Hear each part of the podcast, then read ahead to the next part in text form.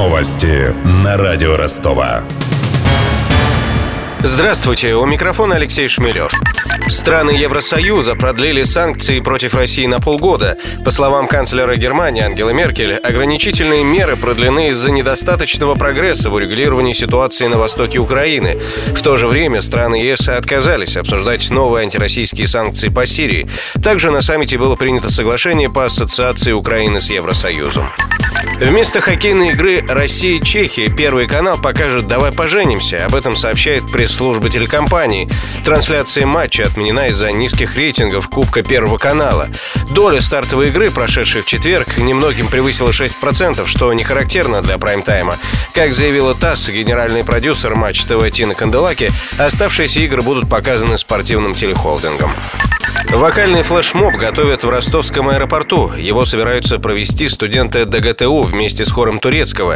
Столичные музыканты прилетают в Ростов в ночь на воскресенье, чтобы 18 декабря дать концерт. Сразу после прилета они спустятся в зону регистрации, где их будут ждать студенты. Исполнить собираются советский хит «Надежда мой компас земной», рассказал радио Ростова один из организаторов флешмоба Павел Герасин. Они предложили сделать вот с корабля на бал. То есть э, студенты собираются, коллектив выходит самолета, и прямо в аэропорту состоится исполнение песни «Надежда. Мой компас земной». Большом зале, в основном зале аэропорта, там их будут ждать студенты ДГТУ, вход свободный. Более 50 заявок уже есть у нас от студентов университета, которые, несмотря на позднее время, готовы вместе с прославленным коллективом принять участие в таком мероприятии. Ночной рок-вокал согласован с полицией и администрацией аэропорта. Его организаторы учли опыт предыдущей попытки провести в Ростове песенную акцию. Напомним, в минувший вторник около 10 человек исполнили на главном автовокзале хит группы Любе «Мы пойдем с конем».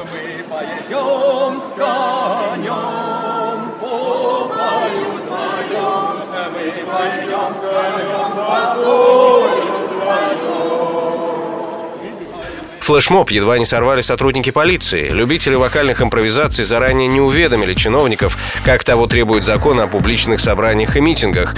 Традиция петь на вокзалах советские российские шлягеры пришла из Запорожья. Активисты хотели показать, как песня может объединить людей, независимо от языка, на каком она исполнена.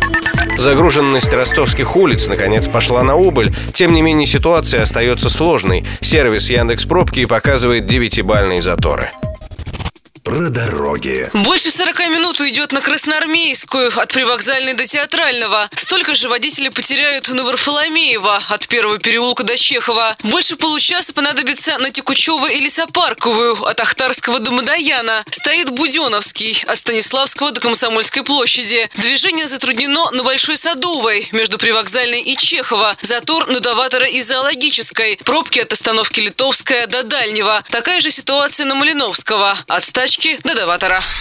Добавлю, что движение также затруднено на Ворошиловском от Седова до площади Гагарина.